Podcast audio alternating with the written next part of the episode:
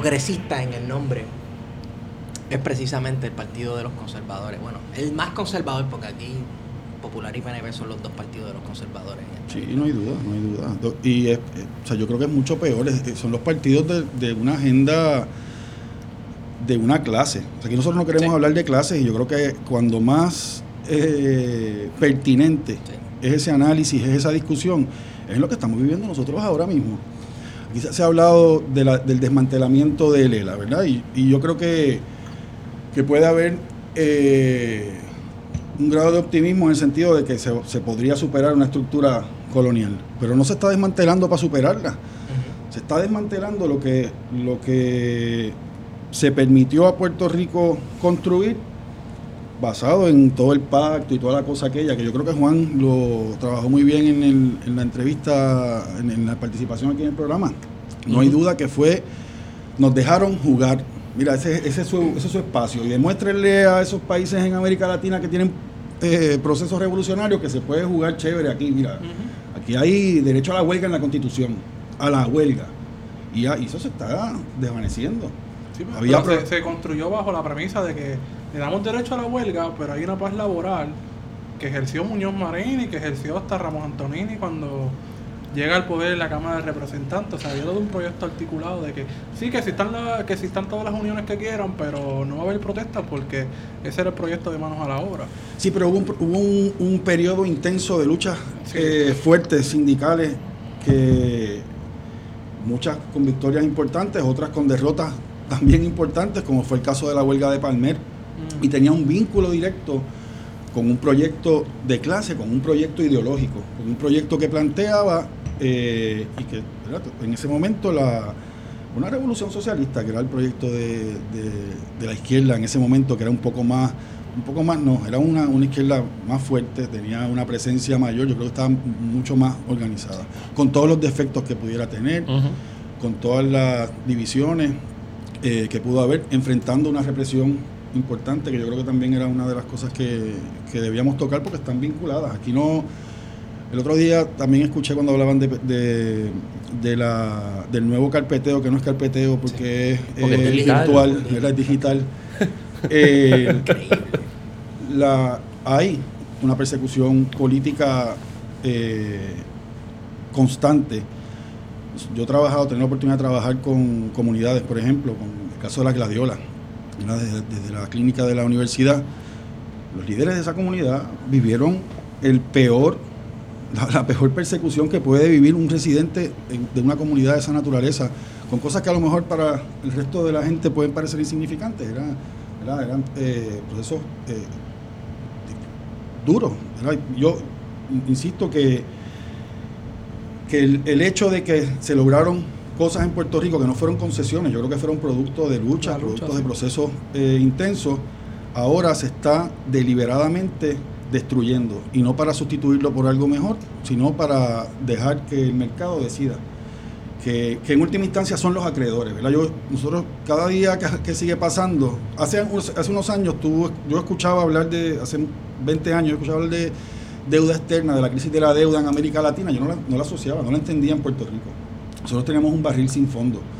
Aquí había era los 90, era la época feliz. Era la época feliz, era la época. había dinero para gastar, entre comillas. Se construyeron las grandes obras de, de Rosselló Padre. Todas financiadas con emisiones de deuda. Todas. Y todas presupuestadas de una manera y terminado en el doble. El tren urbano. Sí, que eso sería un proyecto extraordinario si hubiera una ciudad. Nos hace falta la ciudad. Y si hubiese sido planificado. este, Mira, eh, eh, Mira yo, tengo algo que decir. ajá. Yo le iba a preguntar algo pues que esta es la nota del cárcel número 24. Ah. Ese es mi número, yo cumplo el 24 de agosto. Ah, pues está bueno eso, está bueno eso. Hace poco, felicidades este, al día. Y pues como, como tú dirías, como dice Pedro Aníbal. Ya tú me conoces. Este, este es tu podcast preferido. Podcast preferido el que le hace las uñas a tu mujer. Plan de contingencia. Le acompaña pues, yo con esta voz hermosa mía, Esteban Gómez. Feto. Marionettes y el licenciado Manuel Rodríguez Banch. Muchas gracias por la invitación, buenas noches. Seguíamos. Sí, sí, había que hacer la idea, este, ¿Crees que la fogosidad de las luchas y, eh, obreras en Puerto Rico en décadas pasadas y el ser tan explícito eh, los grupos sindicales con lo- el proyecto socialista se debe a que el mundo en ese momento estaba bien polarizado eh, No, políticamente? Mira, yo, yo, yo, yo soy inter- internacionalista. Yo estoy convencido de que, de que lo que ocurre en el resto del mundo nos afecta definitivamente. Definitivamente. Y, y aunque el referente soviético eh, es problemático, fue antidemocrático, fue una deformación, ¿verdad? Lo que terminó, y podemos debatir sobre eso porque sé que hay posiciones distintas. Sí. Había un contrapeso eh, y había procesos de lucha en la mayoría de, de los países y de nuestro entorno. Y que eran países que venían con una lucha colonial. Y venían países de, venían de una lucha colonial, hubo un proceso de liberación de, de- ¿verdad? Y de, de muchos países eh, que fue exitosa en, la- en, esa, en, esos, en esos periodos y no hay duda de en que, de en el que- Caribe, porque Cuba venía de una relación neocolonial con Estados Unidos. claro eh, y, y eso esa, esa efervescencia internacional eh, influyó y nos daba una, una esperanza y, y una, y una posibilidad real cuando la mirábamos yo creo que eh, Tú mencionaste los 90, los 90 fue una época bien curiosa. Yo, mi- mi- mis años universitarios fueron en finales de los 80, entré en el 88 y, y los 90 era, y era una época distinta. Nosotros nos tocó vivir La, La época de. Saldaña. la época de Saldaña Araña. La, la, La la caída. de la Unión Soviética, el, el PSP se convirtió en el nuevo movimiento independentista, el fin de la historia, todos los países apostando al neoliberalismo como que era la- lo mejor, era lo mejor que nos podía pasar era privatizar todo, to- la respuesta era privatizar. Y en Puerto Rico se dio, eh, para hablar de, la, de las luchas contra la privatización, la primera eh, huelga, con- eh, lucha contra la privatización de la telefónica, que era Fortunata. Un anuncio Oh, que en ese momento, bendito, Dani Rivera cantó la canción y rompimos sus discos en aquella época. Después lo volvimos a comprar en CD. Este, eh, For- Fortunata era la telefónica y era una, una campaña para no vender, ¿verdad? Para, contra la venta de la telefónica. Esa era en, en la administración de Rafael Hernández Colón, del Partido Popular, que fue el que empezó con ese proyecto privatizador, primero en acueductos, en la compañía de, de- en acueductos con la compañía de agua, eh, Medcalfed y otros, eh, otras compañías en aquella época, y luego con la, con la venta de la telefónica. Eso se detuvo. Y hubo grandes movilizaciones en Puerto Rico, mientras en el resto del mundo y en, y en nuestro, en nuestro entorno no había movilizaciones, estaban todos los procesos de reconciliación, todos los, todas, todas la- la- las políticas La transición de la privatización, dictadura a la la transición en. Chile. eh, y entonces yo, nosotros crecimos en- peleando, peleando contra Rosselló Padre por la reforma laboral que impulsó Fortuño desde cuando dirigía la compañía de turismo. Eso era en, aquella, en, en esos, en esos años. En el 94 se propuso eliminar el derecho a la fianza y nos movilizamos y estábamos en la calle. En aquella época no teníamos la posibilidad que tenemos ahora de comunicarnos instantáneamente, pero eh, nos enteramos que Rosselló estaba en el Ciperle y ahí le caímos los estudiantes y le hicimos un piquete enorme, todavía está los- los- el pietaje por ahí, en que una maestra lo increpa. Eh, estaba muy, muy fuerte la Federación de Maestros, eh, la UTIER. Esto es antes de la ley 45, que ahí cambia, eh, cambia la composición del movimiento sindical eh, en el país. Si quieres hablamos de eso, fue en el 98, también fue producto de, de esas luchas y de, yo creo que de, de la audacia de Roselló Padre de vincularse con sectores progresistas dentro del Partido Demócrata en Estados Unidos y lograr apoyo a un proyecto estadista a cambio de ex- extender en aquel momento la ley 45 en el 98. Pero antes de, hasta, incluso hasta, hasta ahí, se dio, eh, te dije, la lucha con huelga en la universidad, primero en el CRE, que esa fue, un, ahí pasaron el rol, eso fue un desastre eh, para el movimiento estudiantil, pero sin duda nos ayudó en la formación. Luego de ahí surgen distintas iniciativas, la primera reforma laboral, luego la venta de la telefónica, que fue una huelga también forma, nos formamos ahí, todavía mucha gente, la universidad tomó celulares telefónicas, no el, el estacionamiento que está al lado del Tribunal de San Juan, ahí era la sede de celulares telefónicas.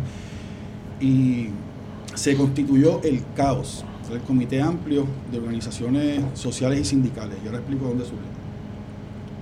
Suena bien. Había una cosa que se llamaba COS, que era la Coordinadora de Organizaciones Sindicales. Y esa estructura coordinaba y había, participaban todos, todos los sindicatos eh, de Puerto Rico importantes en aquel momento. Y había de todo, y había 20 pugnas, y había problemas de burocracia, y, se decidía tomar decisiones colectivas, y, la dirección en el momento las revocaba. Problemas que hemos visto que a veces se repiten en muchos espacios. Ya, como, como consecuencia de, la eh, privatización, de la, de la propuesta de privatización de la telefónica, se convoca una asamblea de delegados en Loíza, en unas facilidades eh, recreativas que tenía la Unión de Acueductos en aquel momento. Y allí, en esa asamblea de delegados, se decide convertir el COS en el caos, que era eh, para darle participación a otros sectores que no fueran exclusivamente los sindicales, sectores sociales, organizaciones políticas, los universitarios. Y, y ese Hacer una, una lucha de país. una lucha de país desde una perspectiva de clase. Y fue un proyecto, bueno, se constituyeron consejos regionales, se- ¿verdad? Fue, un, fue un proceso eh, bien, bien rico. Y, se, y se, ese, ese organismo coordinó la lucha contra la venta de la telefónica. En ese, esa es una huelga que yo, yo estaba convencido en aquel momento que se podía ganar. Yo mirando hacia atrás hoy, sigo convencido de que se pudo haber ganado. Eh, ahí pasaron varias cosas. La- el presidente de la UIET en ese momento era la Unión de, de la Telefónica, que estaba organizada bajo la ley 130, que es una de las mejores leyes laborales que, para las cuales tú puedes estar organizado, ¿verdad? Aunque ahora con los ataques de Janus se estaba Sí, escocotando como parte del desmantelamiento del, del país, pero en ese momento era Alfonso Benítez, era un, un líder, eh, era un líder de izquierda, era un tipo de la base, comprometido, escuchaba, estaba metido en el proceso de la huelga y se celebran elecciones internas sindicales. Y gana la presidencia Juan José Hernández, que era de un ala más conservadora dentro de la Unión, eh, y, y todo cambió. Todo cambió. Yo estaba, yo recuerdo que nos convocaron a una reunión de emergencia de uno de los cuerpos del caos en la UIA, y fue la primera vez que yo que vimos a, José- a Juan José Hernández como presidente de la UIA. Y él llegó allí, nosotros tenemos un entusiasmo extraordinario. La policía le rajó la cabeza a manifestantes en Metro Six Park y nosotros nos las apuntamos con ellos en celulares telefónicas. Era un toma y dame de verdad. Había, habíamos organizado una resistencia importante porque habíamos, se había planteado que eso era patrimonio. La consigna era Puerto Rico no se vende. O sea, era una. un- y, tomó un apoyo. La gente venía a llevarnos pan. Había piquetes en toda la isla. El caos fue un, un proyecto importante. Pues esa reunión, nosotros con ese entusiasmo, era en el, en el verano, fueron 45 días de huelga. En el verano del 98, eh, llega la reunión allí y él dice, esta venta no la paran ni los extraterrestres. Esa fue su palabra para presentarse a este corillo de Come Esta Candela que estábamos para ganar la venta de la telefónica. El presidente de la Unión, que era quien dirigía, ¿verdad? Era su lucha, que estaba apoyada por todos los demás, llegó allá a decirnos que eso no lo iba a parar nadie. Tú sabes que eso ya era un hecho consumado. Wow. Imaginarás el tirijala, las peleas, las asambleas, quién ratifica, toda la cosa, y ya eso había estado cuadrado, eh, evidentemente, entre la compañía, no recuerdo ahora cuál de los, de, de los monstruos eh, multinacionales con base en Estados Unidos de comunicaciones en aquella época, no recuerdo ahora mismo el nombre de la compañía, yo creo que no- ni existe ya. Pero No, esa fue la no compañía que compró ¿verdad? y, y se privatizó. Y fue una derrota bien amarga para todos los que estábamos con un entusiasmo. Yo juraba que la revolución estaba a la vuelta de la esquina, tú sabes, esto era, fíjate, yo, me levant- yo dormía, vivía en celulares telefónicas, yo estaba feliz. Eso no se materializó. Sí, con una presión de la compañía estatal con el sindicato, ¿tú crees? Yo, no, bueno, yo creo que, o sea, yo, yo no, yo no sé cuál, cuál fue la, hubo un cambio. Hubo unos la- acuerdos, ¿no? También. Sí, de- sí, no, de- definitivamente hubo acuerdos porque los acuerdos pusieron final, final a la huelga, ¿verdad? Eso, eso fue, ¿qué fue lo que, lo que hubo ahí? ¿Cómo?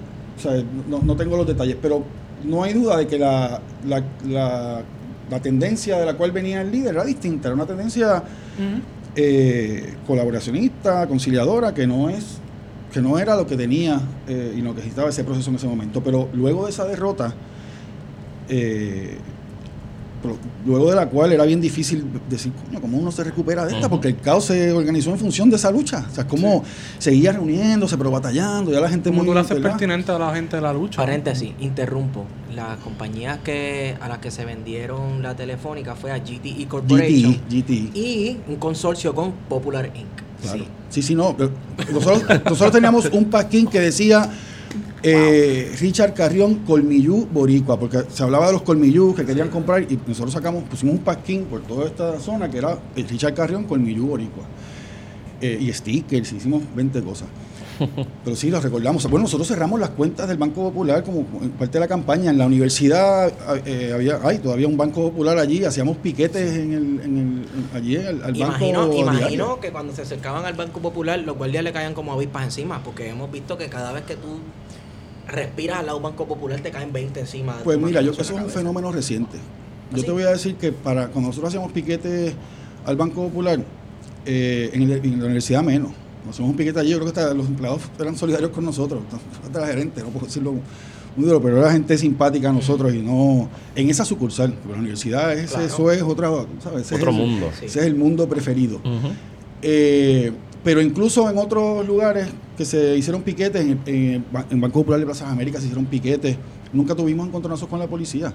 Este fenómeno de... Plaza Las Américas, En Plazas Américas hicimos el piquetes. hogar de allí de... de, de- y en esa, claro, pero tú sabes, pero eran, eran, eran piquetes, piquetes, señores piquetes, 200 personas, 150 personas. Era una lucha de, con un apoyo extraordinario. Y yo creo que en, en eso... Pero, Ese pero- fenómeno entonces de estar protegiendo el capital privado en Puerto Rico es más reciente. O sea, No, no, de no, no, proteger- no, no. Proteger, no, por ejemplo, el Banco no, Popular. No, perdón, no me malinterpreten. No, proteger el capital privado ha sido la prioridad de esa, Sí, pero- esa agencia. Pero lo que te quiero decir es que ahora lo que dice eh, Esteban es, es, es bien distinto. O sea, tú te acercas a. tú- se paró un, un muchacho en, la, en, la, en la Muñoz Rivera Sí, y- frente al Popular, hicieron un despliegue como si hubiera una bomba allí, tú Sí. sabes, porque estaba sí. cerca del Banco Popular. Eso no pasaba. Era un piquete igual que otro. Ahora, claro, ahora hay otra cosa. Ahora yo creo que el gobierno es consciente de que la gente está identificando quiénes son los responsables de lo que estamos viviendo aquí. Sí. Y ahora sí hay una... En aquel momento él estaba metiendo las manos y ganando chavos en la venta de la telefónica. Y era, ahora no, ahora es otra cosa. Ahora se le va la vida. Ahora los viejitos no van a poder completar su, su- comprar sus medicamentos. Le va a sobrar mes al final de la pensión. Eso es lo que le va a pasar a los viejos de este país. Nosotros podemos quedar con las manos cruzadas y ellos saben que no nos vamos a quedar con las manos cruzadas. Yo creo que, que responde a eso, precisamente a, a la- a la- al potencial que tiene la situación que estamos viviendo ahora. No lo hemos aprovechado, ¿verdad? Yo creo que hay que eso, el estado de, de precariedad en el que estamos. Sí, es así. Y sobrevivencia. eh, eh, eh, ha dificultado más esto. Yo, yo sigo con la esperanza de que esto va a, a- a despuntar. Yo te, decía que la- las luchas obreras eh, del pasado que se dieron, que, se que había confrontación, también tenían una contraparte igual en Estados Unidos y en otros países. Habían luchas intensas, procesos de huelga, y esa solidaridad internacional se manifestaba con, sin, sin celulares y sin redes sociales, ¿verdad? de otra manera, pero influenciaba. En los 90 decae el mundo, aquí se hace esa eh, movilización, y yo creo que en las movilizaciones eh, más recientes, eh, yo veo con, con, un- con muy buenos ojos la juventud y las mujeres. O sea, yo creo que aquí Claro. ha sido protagonistas en estos, en, en la resistencia más reciente, e- esos grupos, o sea, Ujú. la- los grupos de mujeres han hecho unos, unos trabajos extraordinarios, unas manifestaciones buenísimas y, y los jóvenes, y yo creo que Jornada, por ejemplo, ha hecho un trabajo importante. Ujú.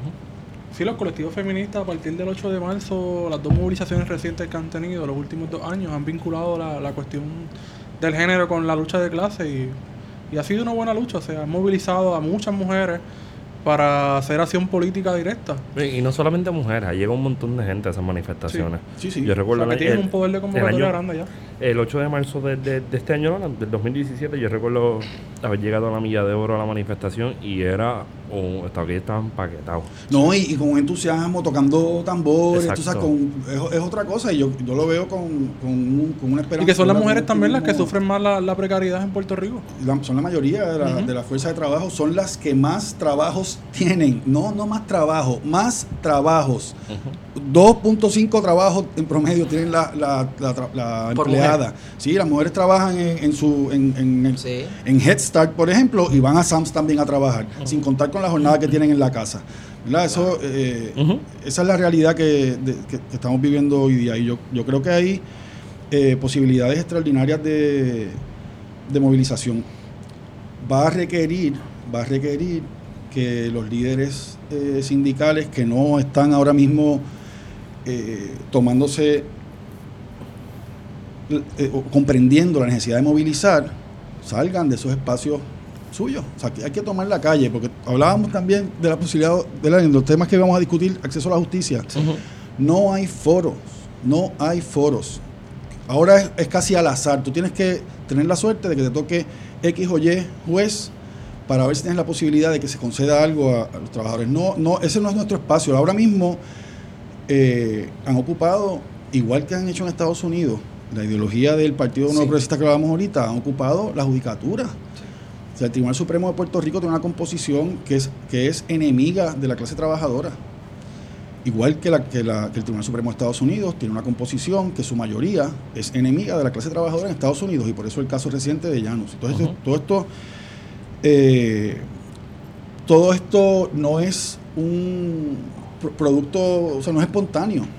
Ha habido un, un proyecto de planificación en Estados Unidos de, de lograr que sea ahora eh, mayoritario una mayoritaria, una propuesta súper reaccionaria. Eh, yo le decía a Feto, por ejemplo, que eh, lo- los vales educativos que le llamamos aquí en Estados Unidos dicen vouchers.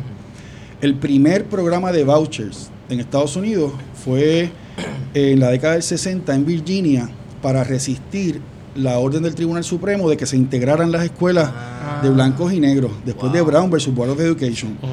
El gobernador de Virginia dio una orden que no se iba a obedecer eh, la decisión de Brown de integrar las escuelas.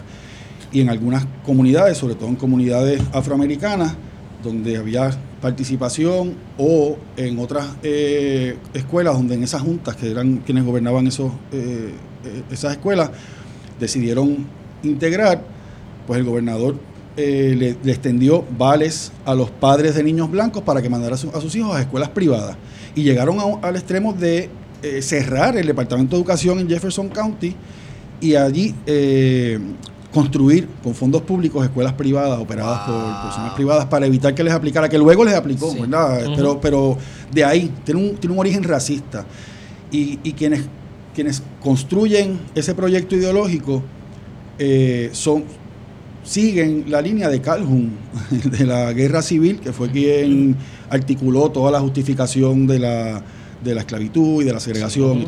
y todo esto enmascarado, ¿verdad? Con el eterno debate que hay en Estados Unidos de cuál es el rol del gobierno federal versus los gobiernos este, locales de cada estado. Entonces se dice que la guerra civil este, fue por derechos, states' rights, derechos de los estados, mi constitución estatal versus la constitución federal y cómo el poder central no puede ir por encima de la soberanía de cada estado de Estados Unidos.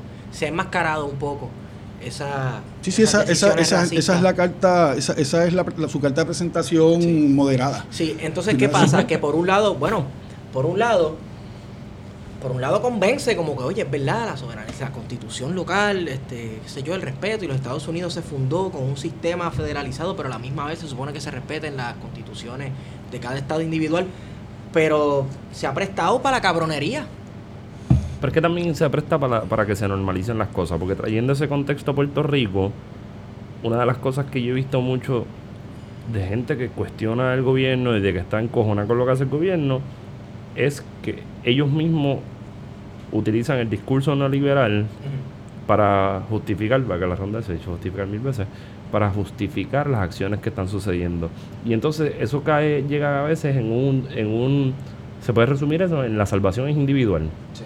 O sea, yo- el gobierno, por ejemplo, cuando hablan de autogestión, yo he escuchado gente en la radio como el guitarreño de la radio, ese personaje ilustre del bolígrafo, del clic, clic, clic, clic. Rubén Sánchez, Rubén Sánchez. No tienes que decir el nombre, ¿verdad? este, pues, tirarle al gobierno y entonces defender cosas como la gest- autogestión comunitaria, pero ut- utilizar esa aut- autogestión comunitaria no como las formas en que las comunidades y, y- y los barrios y, y sectores pobres de la sociedad, o digamos al margen del poder, al filo del poder, por citar al viejo, se organizan para lograr grandes cambios. No, no, se organizan simplemente para subsistir mientras el gobierno se va por otro lado y el sistema económico se va por otro, que lo que hace es explotarlos directamente. Ujú.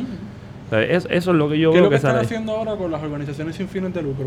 Oh, sí, sí. Dejarle todo a Carlos y, ellas, que ellas breguen como puedan, que Porque, porque la agenda es eliminar el gobierno. Ese discurso, ¿verdad? Que, que lo disfrazan bajo derechos estatales. Sí. La realidad es que lo que esconde es la reducción del gobierno a lo mínimo, al, al ámbito más mínimo, y todo lo demás debiera estar Que siempre eh, era el en manos proyecto original privadas. de los, de los republicanos Ese inicialmente. proyecto, Sí, y, que, sí, y- sí, y sí. que y que quien lo bueno sí eh, pero con los cambios del, del Partido Republicano en la década del 60 eso era un grupo minoritario eh, del cual surge, llega verdad y, y su yo creo que su, su mecenas más importante ahora es Charles Koch de los Koch brothers verdad este y con todas las barbaridades que ellos financian, como el Cato Institute, que quiero aprovechar que menciono esa, esa, esa, esa institución de la ultraderecha para plantear, preguntarle si ustedes han visto en el periódico, en la prensa del país, en los periódicos, cuando citan al Cato Institute como si fuera, tú sabes, este, una, una, una cosa seria. Una jodienda. Por si- por si debieran- acaso- si lo van a citar, le van a decir la ultraderechista organización tal o la, o la, o la de la neutral. Por si No, acaso, no, por si acaso los hermanos Koch son unos, son dos hermanos no multimillonarios, tan podridos. Ellos Podridos de una chavo. máquina de chavo. Entonces así. ellos son, yo les llamo, ellos son inversionistas políticos. Ellos le, le tiran chavo a su gallito para que ellos ganen y vele por sus intereses. Da la casualidad, wow, qué coincidencia, que el 99.99% de los casos son candidatos este, neoliberales, son como le dicen en inglés, warhawks, gente que le gusta la guerra, esta gente que, ah, Irán quiere guerra, vamos para allá. Entonces verán por una agenda y en muchos casos muchas decisiones que se han tomado en el gobierno de los Estados Unidos no han sido por la agenda nacional, por intereses de la nación, sino porque ellos pagaron y financiaron candidatos para que estuvieran allí. Antes el que hablaba de eso, de los Koch brothers, le decían, ah, teoría de conspiración, pero ahora de los Koch brothers se habla hasta en los medios de comunicación mainstream, hasta, eh, ¿sabes? CNN, NBC, todas esas cosas, hablan de los Koch brothers. Ellos, ellos financian el, el Cato Institute, como te dije, y, y otros, eh, otros, otras instituciones eh, de la derecha, como Mm. el National Right to Work Foundation y todas esas organizaciones, Citizens United, que fue el caso que, que igualó a una corporación a un ser humano, ¿verdad? En, la participación Ah, eh, es- política. sí, es para hacer donaciones, hacer ¿no? donaciones.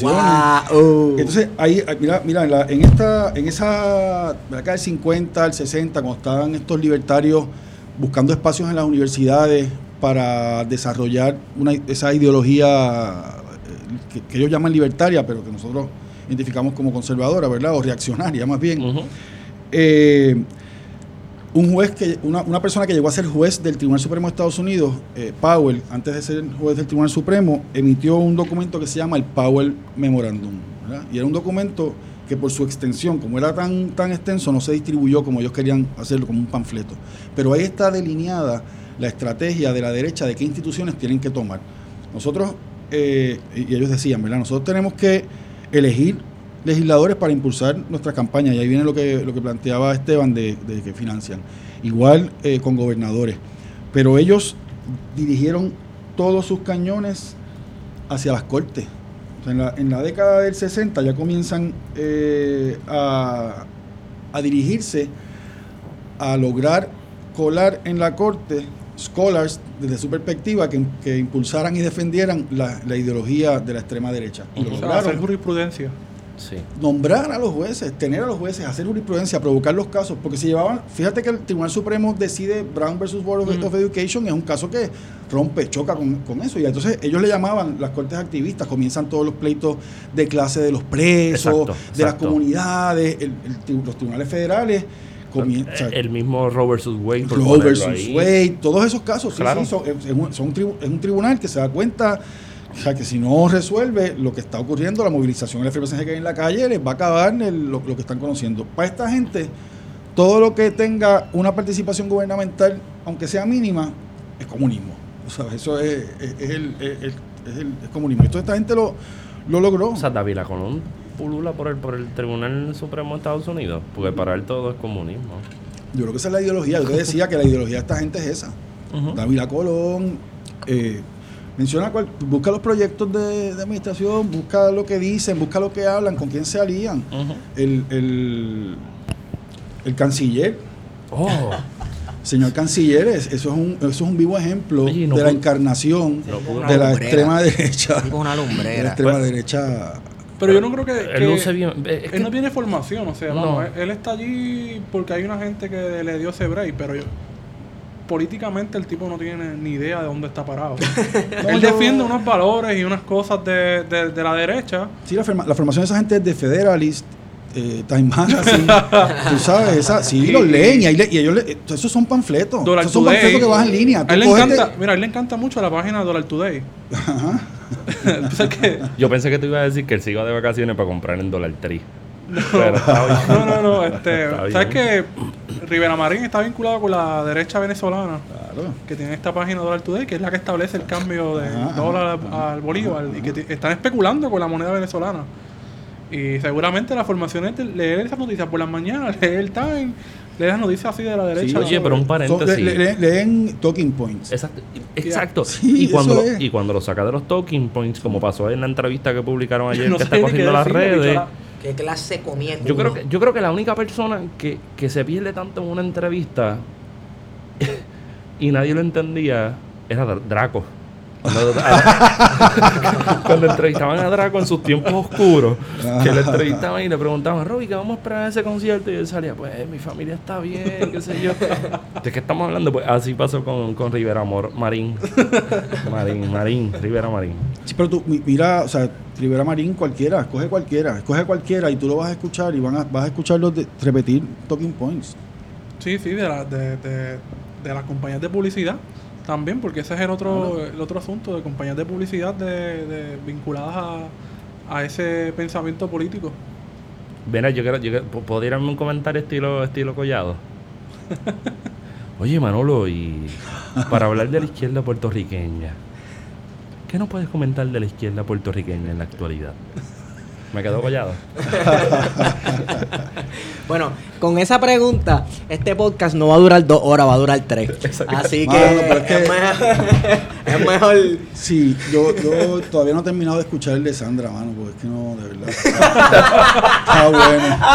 Está bueno, pero estuvo, o sea, eh, eh, eh, es, Es que- es- complicado. el problema es que no sabíamos dónde cortar y cada vez que nosotros decíamos, ahora es que se puede cortar porque la conversación va a Sale acabar. otra cosa. Bueno, salió otra cosa. Otra cosa, y sí. no, no, no, está, yo- está buenísimo. Está largo, no, no puedo, que está bien. Está bueno, está bueno, está bueno. Pero es que me gusta escuchar las cosas, de- de- tú sabes, de una sentada. pero- Pues mira, partiendo de la premisa que, porque lo escuché, yo escucho habitualmente el programa de, de Luis Dávila Colón porque hay que entretenerse de algo. Hay que nutrir el espíritu, De yo no solo puedo, de yo puedo con el tono de voz. Yo no, no, de hecho, no escucho Radio M, mano.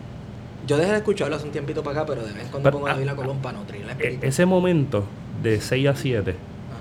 Sí, que tienen los invitados. los invitados son una joya. Hay- Alan Mascavich, a- a- Alan Mascavich, este, este, Peter Miller, Valerie. Valerie Bendición Papi.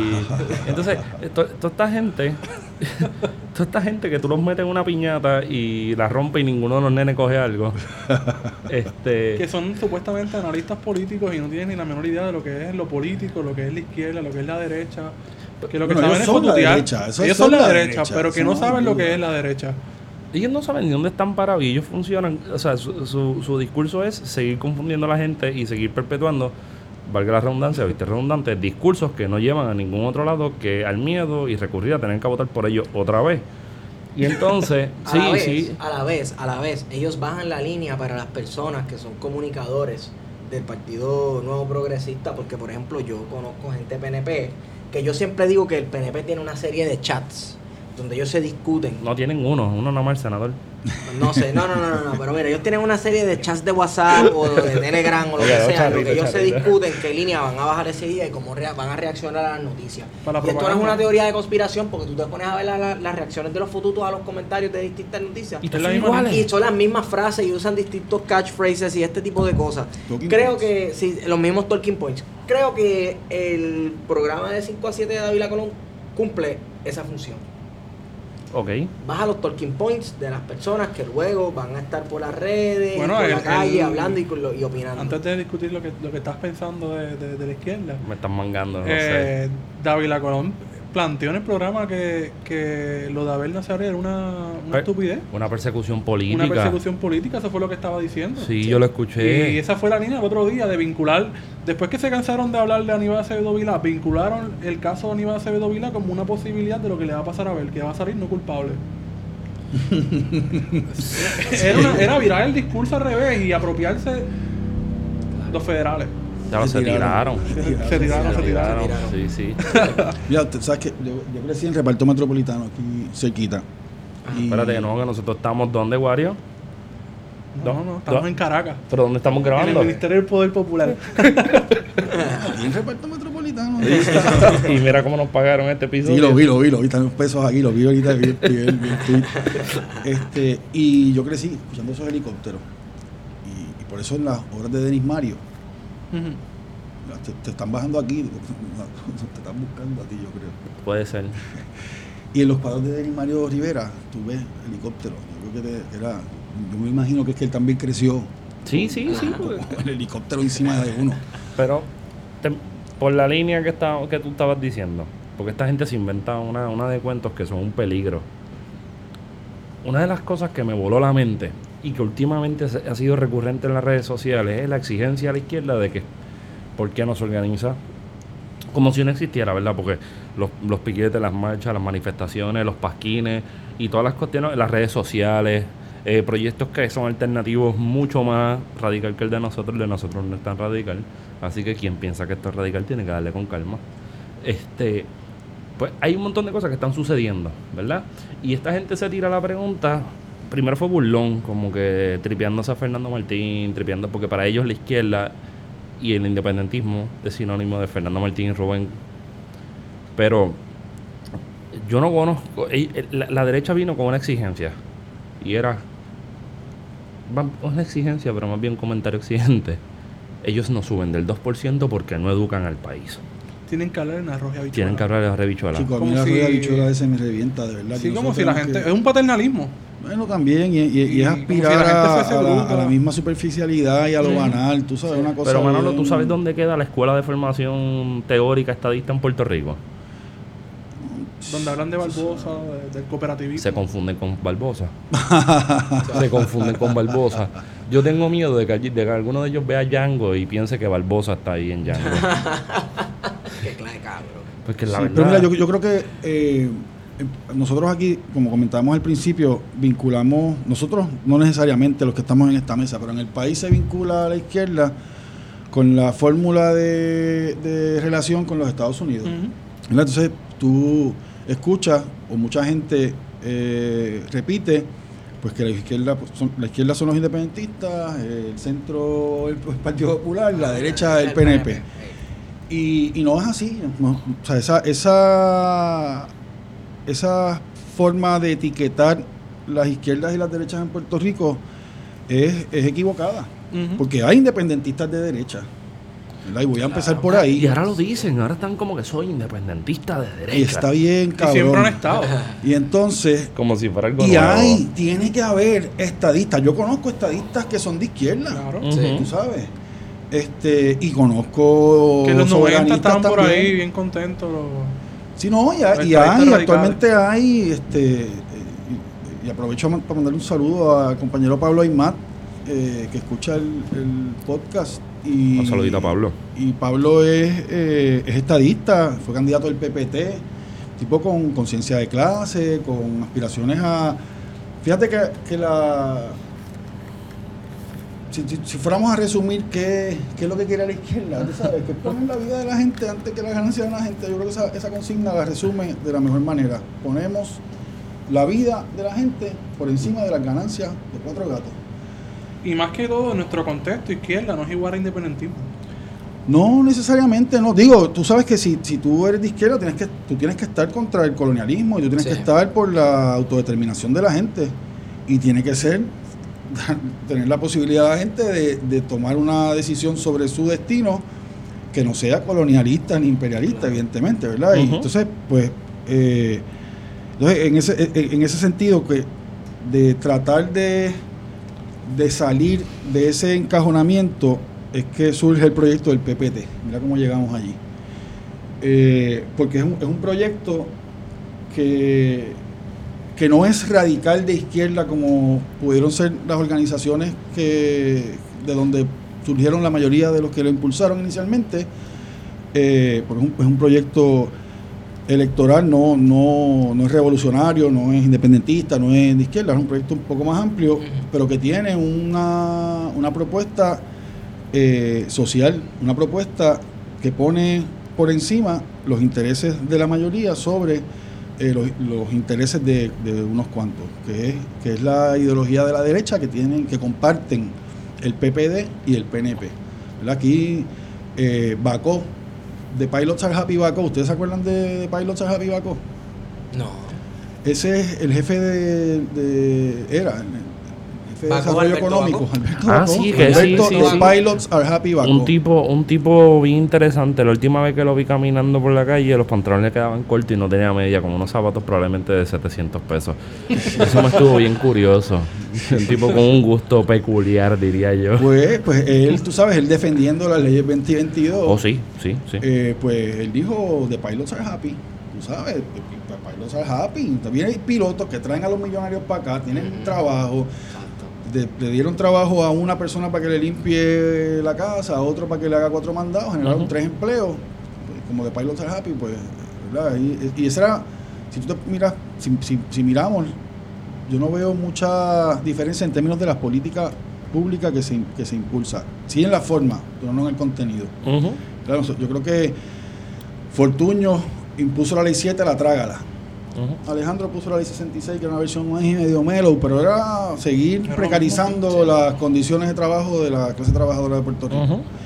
Eh, y así podemos mirarla, tú sabes, como la contrarreforma laboral de Rosselló, que o sea, no pasaron 30 días de su gobierno y ya estábamos espetados con... La ley 4 es la, la primera que nos da un palo. La, la- la ley, la cuarta ley que ha aprobado ese Sí. gobierno era para darnos un súper cascarazo. Y por ahí para abajo todas las demás leyes, y hay que hablar, cuando se habla de la reforma, eso, yo, yo creo que eh, en vez de revolución permanente, hay reforma permanente aquí en, en- en Puerto Rico, reforma laboral permanente, y se sigue discutiendo. Todos los días hay un proyecto nuevo. No, porque ya la reforma laboral se quedó insuficiente. Aquella del 2017 ya, tiene- ya tenemos que hacer otra reforma laboral. Y se hizo unas enmiendas y hay que seguir haciendo reformas laborales, porque esa es la premisa de la Junta. Mucho más precario. Y yo te voy a decir una cosa, yo no, yo creo que, por supuesto que me opongo a la derogación de la legislación protectora del trabajo, yo, yo creo que debiera ser mucho más eh, amplia, pero crea, va a crear las condiciones para que la gente se organice. O sea, la, la gente se tiene que organizar y, y Pero es que hay, hay, hay algo que a mí me resulta interesante y es la deshumanización de la gente a partir del trabajo. Porque lo que he escuchado que se ha convertido en, en- en credo político, o sea, tú vas a la panadería, alguien siempre se lo va a tirar en el comentario. Y a mí me gusta ir a una panadería específica porque está llenito de los, ya tú sabes, los viejitos comiendo croquetas, estos viejitos populetes o de derecha que están peleando en una Sí, esquina. Pues me gusta ese tipo de panadería porque de momento vienen y te dicen, ah, es que el problema es que en Puerto Rico hay mucho día feriado. O el problema es que en Puerto Rico hay mucha gente vaga. O que el problema es que en Puerto Rico este, la gente no trabaja. Hay que trabajar más. puertorriqueño es Lugares vago. Puertorriqueño es vago. Pero es que si nos vamos a ese mito, ese mito a mí me gusta, porque me encanta el refrán del vago siempre pasa doble trabajo. Y Feto le añade, pues no es tan vagona. ¿Cierto? Pero, mira, esto, eso es parte del proyecto de esta derecha que está organizada. ¿Tú sabes quién, quién era uno de los de la fuente de inspiración de los, del, del mentor de Charles Koch?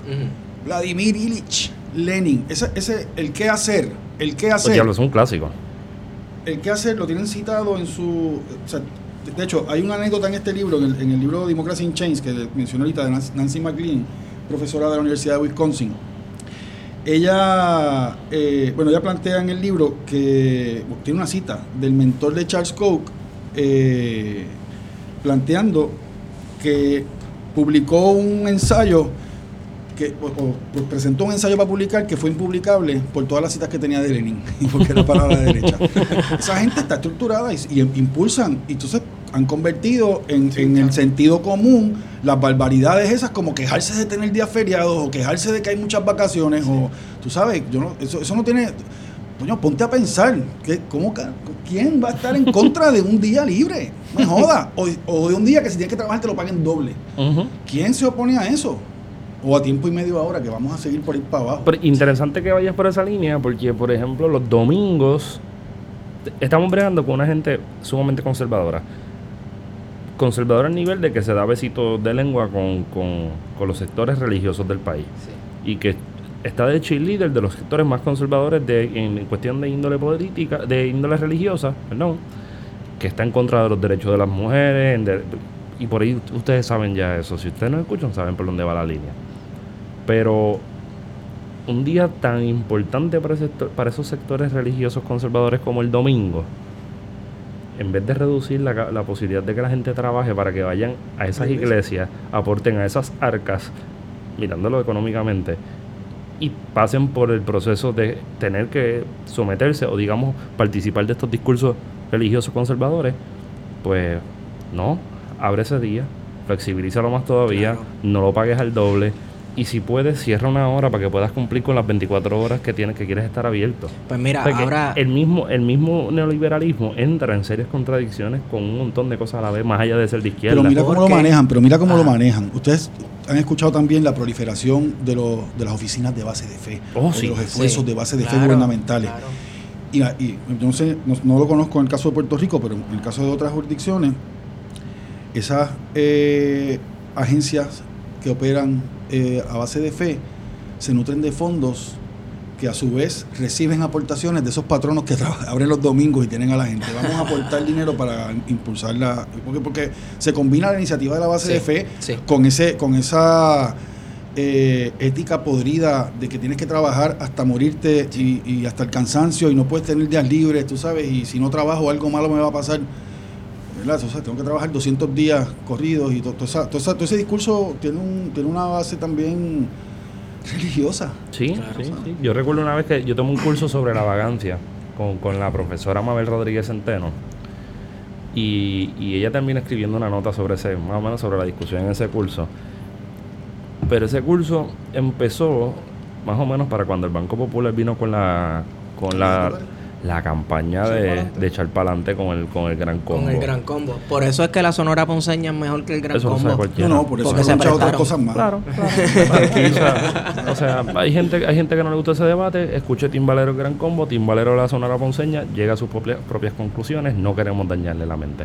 Pero por esa línea, yo recuerdo que, que ella viene, pone el video, ese mismo día que sale el video, ya lo pone en el salón de clase y, y de momento pone la letra de la canción original.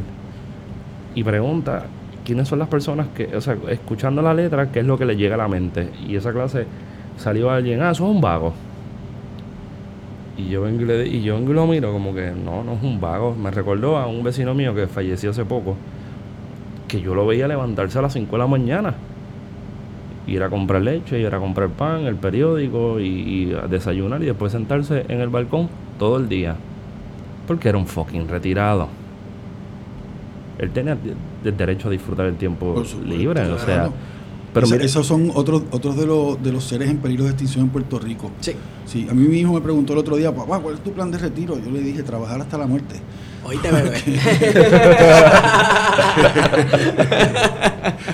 Pero que e- e- eso me sorprendió porque se naturaliza tanto, se mete tanto en el cuero y carne de la gente, la cuestión del trabajo, que es una ética baby boomer, que es, tú sabes, el trabajo dignifica, pero el trabajo no, realmente no dignifica, claro. o sea, bajo las condiciones, bajo qué condiciones dignifica, si es que se puede llamar, si se puede hacer este, la pregunta. Yo, yo lo digo en inglés porque en español no hay, no, es difícil distinguir una cosa de la otra, pero I hate work, I love labor.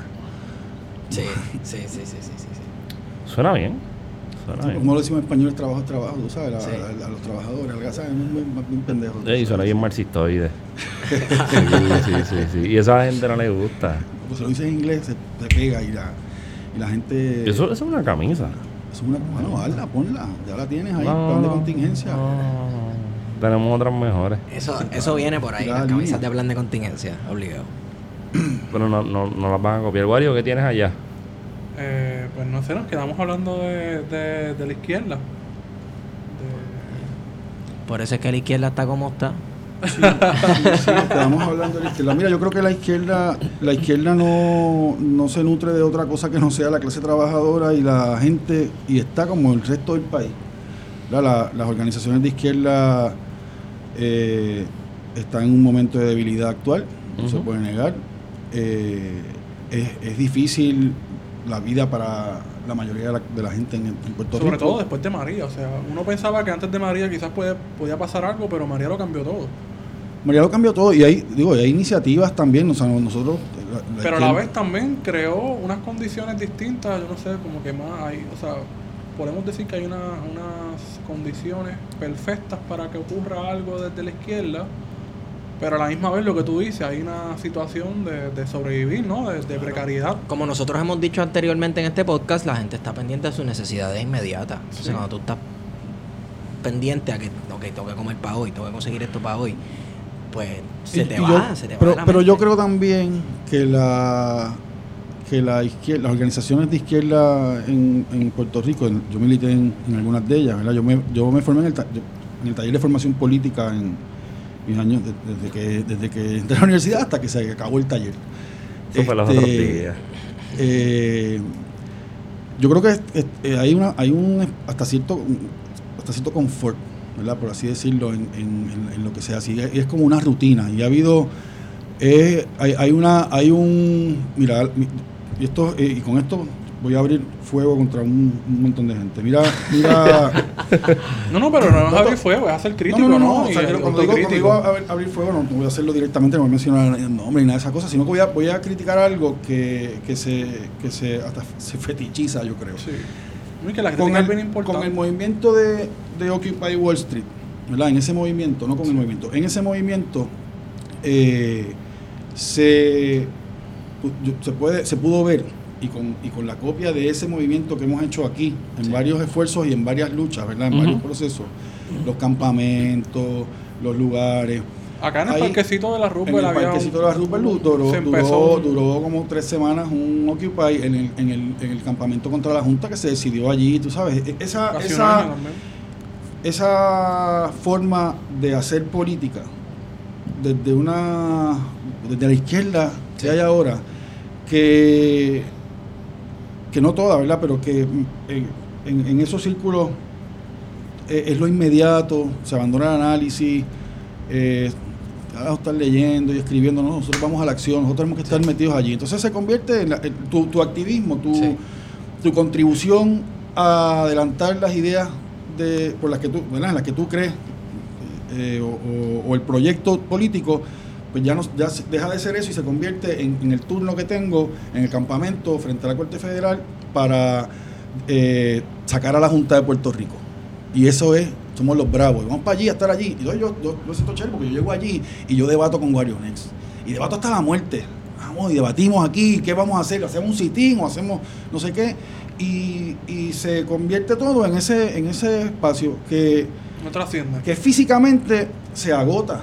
Porque tú no lo puedes mantener, no, Claro. no se puede sostener. Si, si tú vas a hacer una acción de esa naturaleza, tienes que definirla, tienes que planificarla con Claro. calma, tienes que tener discusiones. Y a veces se pierde la discusión en protagonismo. Y entonces está ahí la, la, hipero- la hiperhorizontalidad también. O sea, yo creo que aquí hay, para poder tomar acciones, para poder hacer cosas, ¿verdad? Y discutir, no puede estar en una asamblea constante todo el tiempo Esa para es la ver si- experiencia exactamente de la Sí. última huelga en la UPR. Oh, sí. Que viene, que, que Por tuvo eso te dije que el fuego iba por ahí. Sí, sí, viene, viene del campamento, o sea, el asambleísmo, el, el reunionismo, ¿no? Estar constantemente reuniéndose, eh, cansó. Entonces yo, yo creo que es importante tener espacios de discusión, pero hay que hay, tiene que haber un grado de delegación eh, y de y de, y de análisis, coño, y de discusión, Sí. ¿verdad? Nosotros, fíjate que esta gente de la derecha se ha estructurado cabronamente, tienen, tienen sus institutos, están metidos en la universidad.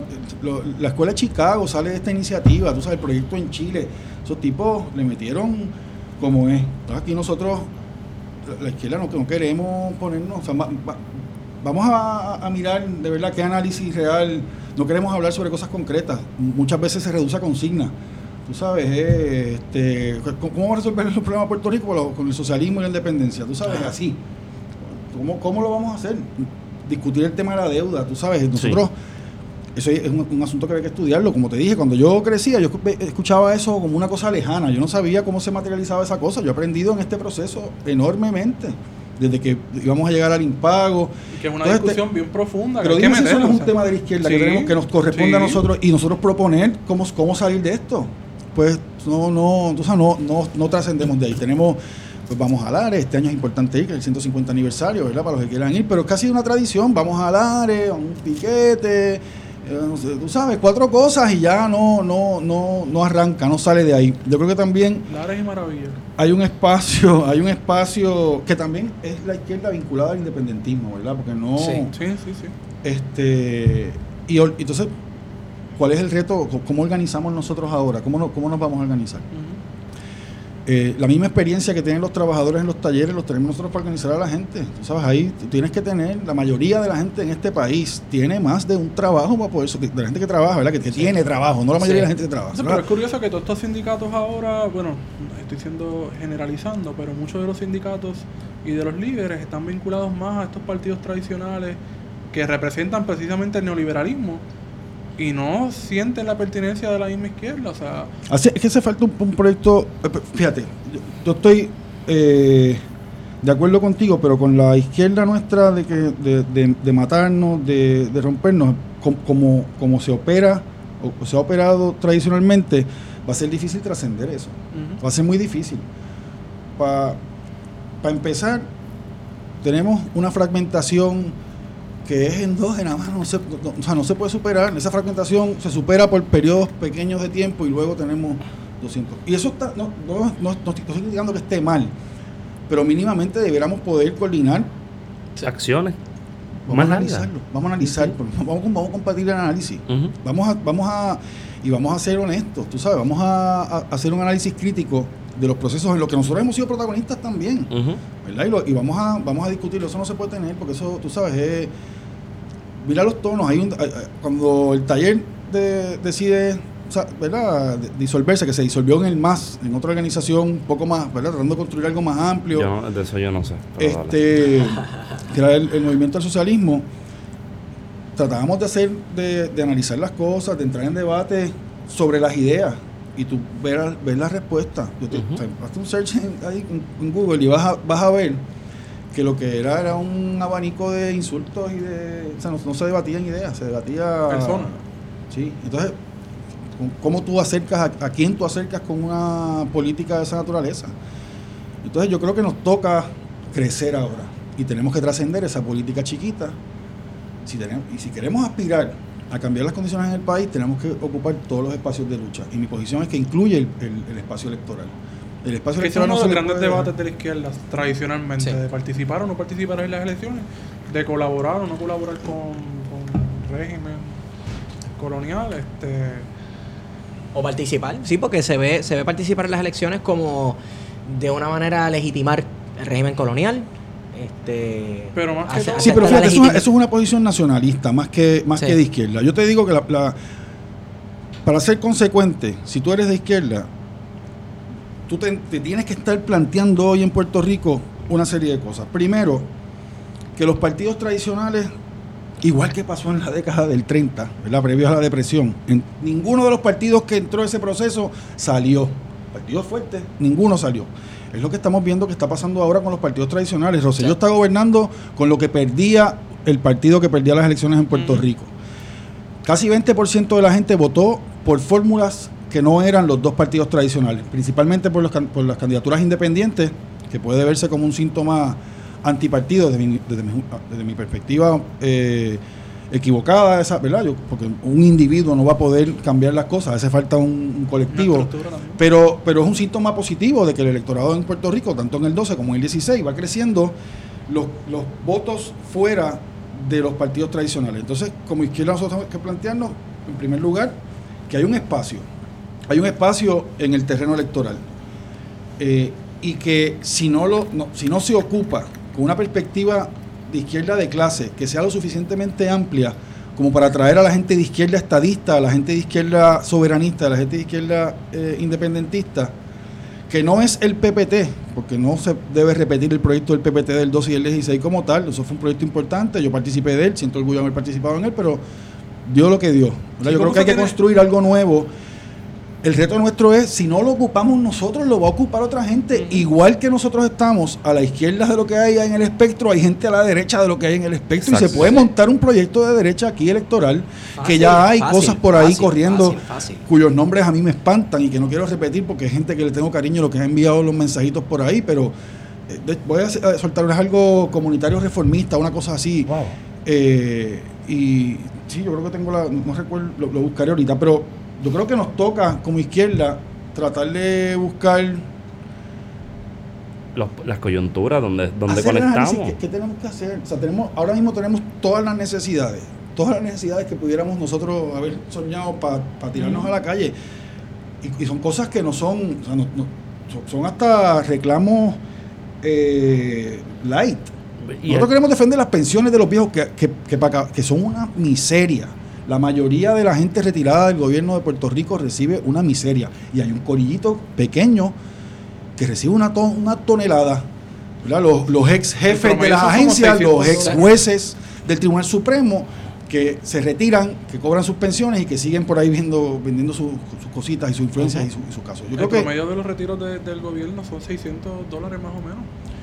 es, es- entonces es, es precario. Van a, a recortar la- la- las pensiones, van a reducir los servicios esenciales, van a cerrar las escuelas. Eh, eso no es una agenda para la izquierda. Para presentar una, una propuesta Claro. distinta. Yo creo que, que la, que la oportunidad está ahí. Y, y estamos, estamos en ese esfuerzo, estamos tratando, estamos conversando con distintas, con gente de distintos sectores a ver si se puede construir una alternativa electoral eh, de izquierda no socialista, ¿verdad? no revolucionaria ni socialista, todavía estamos planteando la necesidad de construir un proyecto amplio que pueda tener, sea de izquierda, ¿verdad? no con lo que hay ahora, no radical revolucionario en términos O sea, electorales, para participar en el que caben, en el que caben Cuando estamos revolucionarios así, también. Eh, Están pensando un poco en Podemos, que era un movimiento bastante amplio, de, transversal, ¿no? De, de la izquierda española. Son experiencias que tenemos que mirar y aprender de ellas. Yo no repetiría necesariamente el modelo de Podemos, pero sí son experiencias importantes de las que hay que, de las que hay que aprender. Hay que mirar esas experiencias, pero sobre todo hay que poner el oído en tierra en Puerto Rico. Aquí tenemos un mensaje claro que la gente no quiere seguir votando por los mismos partidos Claro. Y que la gente está molesta. y que la gente está molesta. ¿Y cómo se canaliza toda esa molestia? Pues la válvula de escape montándote en un avión Sí, y arrancando para el carajo. Sí. Entonces, mientras. yo- eh, hemos discutido ya varias veces que mientras sigue esa válvula de escape, va a ser bien difícil que aquí explote una pendeja de gente alta que no puede ya con las condiciones laborales, no puede con las condiciones de vida infrahumanas que lleva desde el huracán, etcétera. Entonces, Entonces, eso le añade también el consumo. El consumo tiene mucho que ver con eso. sí, sí, sí. Porque sí, se, sí, crea, se crea, se crea esta, esta falsa noción de estabilidad. Y de que si yo tengo acceso a tener lo nuevo, o a poder ir al cine, o poder, qué sé yo, janguear en eco y pagar las medallas a cuatro pesos sudados, pues... Y, y- y además tiene un, tiene un, tiene un, es un símbolo de estatus. Sí, ¿verdad? sí, De- sí, ese- de ese- legitimidad. claro, sí, sí, sí, sí, sí, sí. Y, y por ahí uno ve algo, ¿no? También, también yo creo que eh, nosotros seguimos viviendo con, con trazos de los de los de las discusiones políticas del siglo XIX español. Y entonces por eso también podría ser una línea, decir, un, un partido que se presente bajo la premisa que Manolo acaba de presentar, pues es medio raro, puesto que nosotros hemos estado organizados desde revolucionarios independentistas, federalistas y, leales a la corona, autonomistas y por ahí, aunque hay una pluralidad, realmente nosotros no hemos, no, no hay una ruptura seria sí. entre un proceso y el otro. Pensamiento político puertorriqueño lleva una continuidad de más de 120 años, yo creo. Yo diría más de 150 años.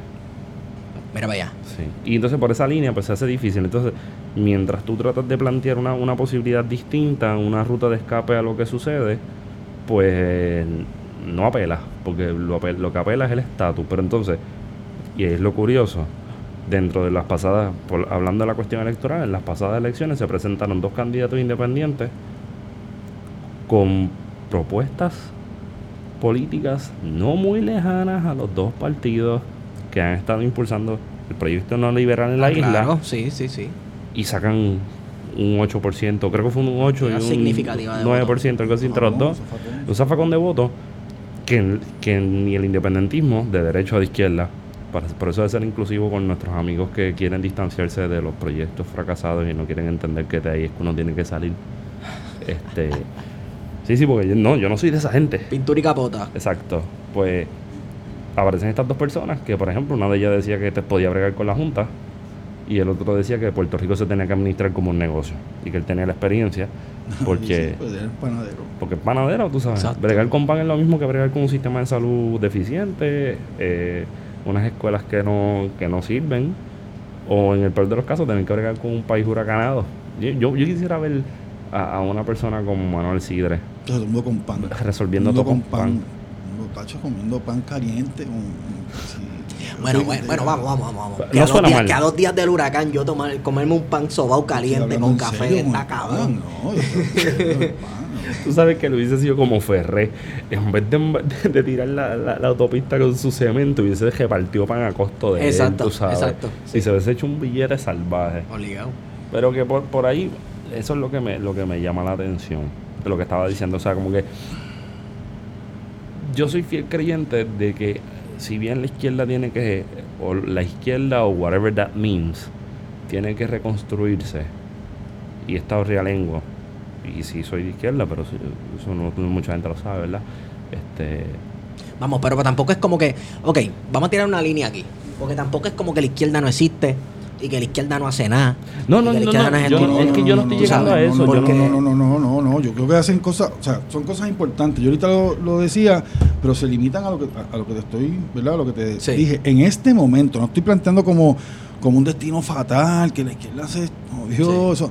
No, no, yo creo que ahora mismo, y, y responde a, cómo está el país. O sea, no hay, que, hay que mirar el país, hay que mirar a la Estamos, gente. estamos sabes, que- letargo, estamos letargo. No, yo, estamos yo, creo, yo creo que hay esfuerzos, yo creo que, o sea, me consta, no, yo no creo, yo, a mí me consta que hay esfuerzos eh, legítimos por, por, por organizar, yo creo que hay esfuerzos que son, bueno, los compañeros que mencioné ahorita de jornada hacen un trabajo importante eh, y hay otros esfuerzos convocando di- distintos tipos de, de actividad, pero falta el análisis. Si nosotros no producimos un análisis sobre la, sobre la situación que enfrentamos, no vamos a poder desarrollar una política correcta, Sí, efectivo. efectiva, porque nos, nos vamos a quedar en lo mismo. Pero- ¿no? Pero sabes, a- a entonces lo- quiero a lo esas que- propuestas, tú las tuitees en 240 caracteres en Twitter, que tú Sí, puedas sí, definir, o sea, sí. ese Ah, es el claro. tipo de debates que a veces se busca, o tener 15, 15 minutos si acaso en radio, para poder debatir este tipo de cosas. Pero es que ahí es donde yo estaba hablando esto contigo los otros días, Wario.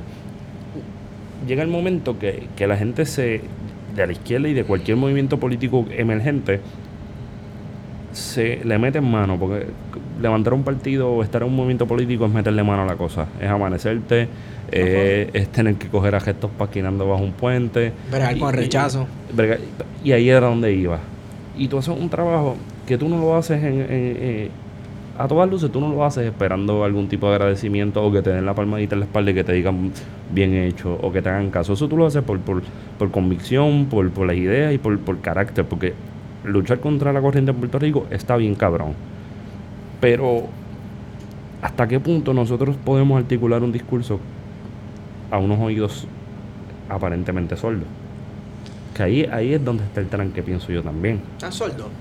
¿No crees que el, el suelo está presto para cultivar la Yo, yo, semilla? yo creo que no, yo creo que nosotros no nos, no, no tenemos acceso a que, nos, a, a- tú sabes, a que nos escuchen. Este, este esfuerzo que ustedes están haciendo ahora eh, tiene un, una importancia en el sentido de que es accesible, va a estar ahí. No es que, no es que como el David Colón, que tienes que joderte a las seis y si no lo, te lo perdiste, ¿verdad? Exacto. O a lo mejor lo, yo creo que lo repiten Sí, para, a los para los búhos nocturnos, pero Y para lo cual de seguridad. exacto.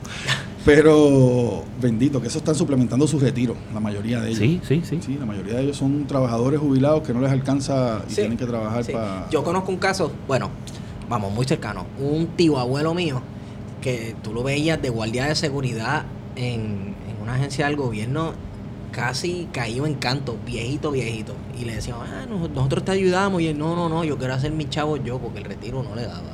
Y lo hizo hasta que se murió de viejito. Pero aquí hay aquí hay una... No, eso, eso es terrible. O sea, y, es- y esos casos son... Dos, manos, camina por ahí, míralo. Sí. O sea, es, es- es raro encontrarte un guardia joven como el que me encontré cuando... entré- Sí. entré. O sea, Sí, eso, sí. No, eso no está.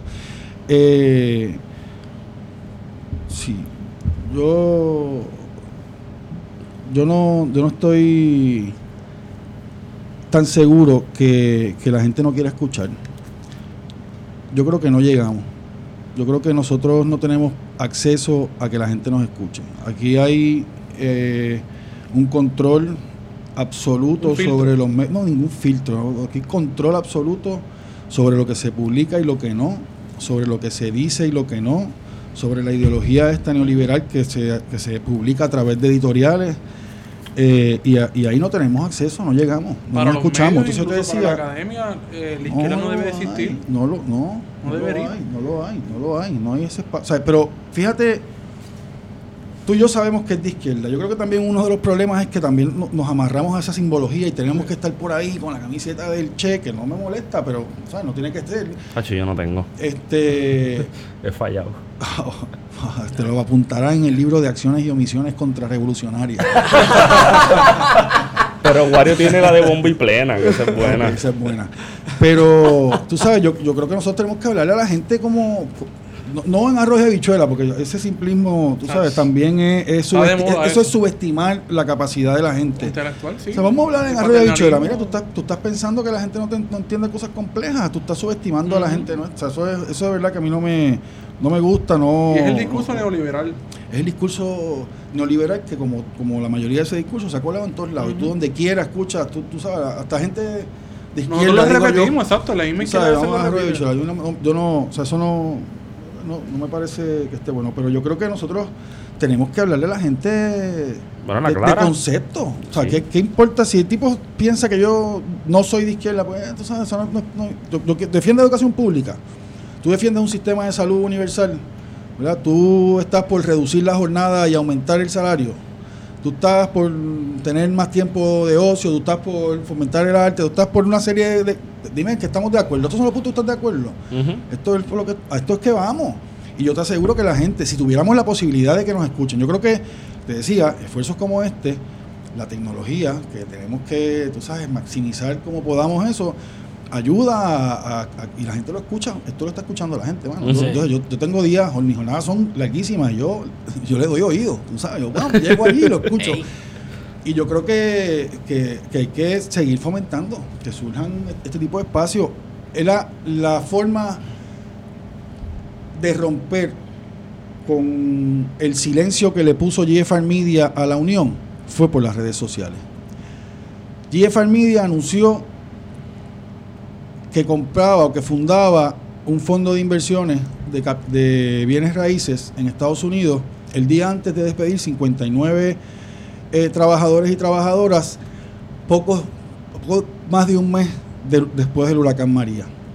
O sea, la expresión más mezquina de nin- que ningún patrono con los que yo brego y brego con, con patronos de dos clases, malos y peores. Esos son los patronos con los que yo brego. No hay otros, yo no conozco otros. Yo negocié con otros patronos extensiones de, de salario, porque las aseguradoras cubrían esas, tenían esas pólizas. Sí, sentido común. Y negociamos eh, formas de ayudar. O sea, se, se manifestó una expresión, de verdad, un reclamo de, de- de uniones, sobre todo en el sector de, las- de los hoteles. A esos patronos te toca. Tú eres una multinacional, tienes billete, esto se chavo, te toca aportar. No, no, no, no me importa si está, no me importa si se rompió todo esto aquí. De esto no estamos hablando, estamos hablando de tu gente de arriba. Y esa gente respondió, respondió muy bien. En una negociación, carajo, después de una catástrofe, tú no esperabas una cosa menos. Entonces tú, ellos trompeteando en editoriales, "Ah, Puerto Rico se levanta, o Sí. todas esas barbaridades. De, de- de esa campaña que arrancaron, entonces, tirando a la calle 59 personas por soberbia, porque fue por soberbia. Han tenido que ir trayéndolo de vuelta en distintos lugares. Oye, yo pensé que era porque iban a rentarle esas oficinas a FEMA. Eh, pero la, la gente está en la calle. Sí. O sea, eso no. y no- tampoco, y tampoco, tam- eh, Ellos los mueven y los, y los ponen, tú sabes.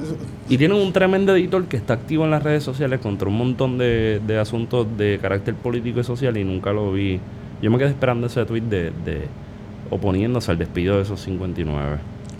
y todavía no ha eh, Y llegado. que siempre en sus análisis olvida o omite, a propósito o no, la responsabilidad que tiene su medio con lo que ha pasado en Puerto Rico, Ujú. con la crisis.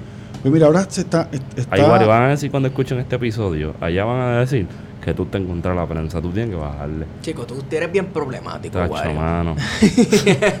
o sea, tú no haces ningún tipo de análisis, tú les pepitas así, chacho, brother.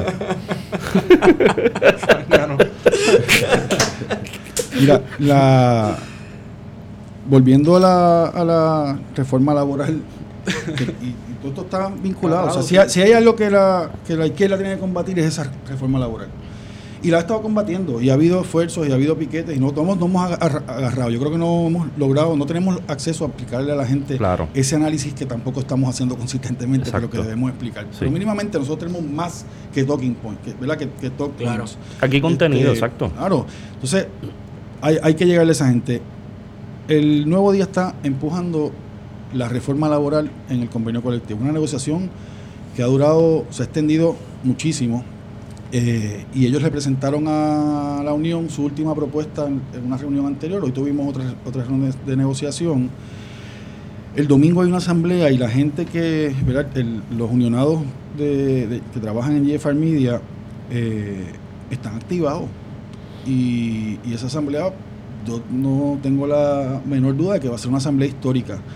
Eh, así que hay que estar pendiente eh, es- ese día. Y, y nosotros somos los que, nos, los que rompemos con ese cerco cuando retuiteamos una nota, cuando ponemos un comentario, como Sí. usamos las redes y, y- y con las redes, volviendo a, a ese uso de la tecnología, en ese periodo post-huracán, eh, que no había mucho acceso a comunicaciones, fue exitoso en esa campaña de, de los 59. Desde que nos enteramos que lo iba, o sea, nosotros le- nos reunimos con el patrón justo después del huracán, como nos reunimos con todos los demás, para ver de qué manera podíamos resolverle la vida a la gente que había perdido todo, ¿verdad? De, de allí. Y, y la mayoría de la gente, de los patronos. Eh, respondieron de la manera que esperábamos nosotros. No es bondad, lo sacaban de sus aseguradoras, ¿verdad? De sus seguros. Se, se logra eso. Vamos a reunirnos con ellos y, an- y- y de, de entrada vemos lo que, lo que hay. Empezamos a plantearlo y, y comenzó la campaña. Eh, Manuel Rodríguez, eh, reportero amenazado de despido. No sé si recuerdan eh, esa, esa campaña. Y así hemos, hemos estado. Por eso que yo, yo pienso, y si- volviendo otra vez, no, no, no, tene- no es que no nos quieran escuchar, no es que no hayan oído, es que no tenemos acceso a, a poderlo divulgar. Bueno, pues para eso tenemos medios como este. Y nuestro objetivo principal es que se discutan las ideas. Que, que ¿sabes? crear la discusión y que de aquí salgan cosas y el que esté en desacuerdo que nos tire por redes sociales y nos diga estoy en desacuerdo con esto. Pero la cuestión es hablar y llevar la discusión. Y eso hace más falta aquí. Que no sea tanto controlado por el mainstream media. Es que suena, cuando yo digo mainstream media me siento como, como si fuera Alex Jones. O sea, que voy a hablar de reptilianos y de vampiros intergalácticos, Oye, violadores de niños. Estaría.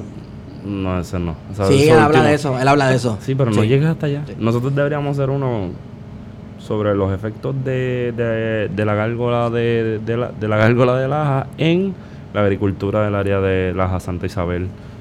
Algo histórico. Bueno, Yo pues te voy a decir una cosa, mano. Si, a- si Abel Nazario sale de su escaño, quien lo sustituye sabemos quién es. Sí, Se chavó la gárgola. la va a casar. ¿Tú, tú te imaginas que, que le asignen presupuesto para eso?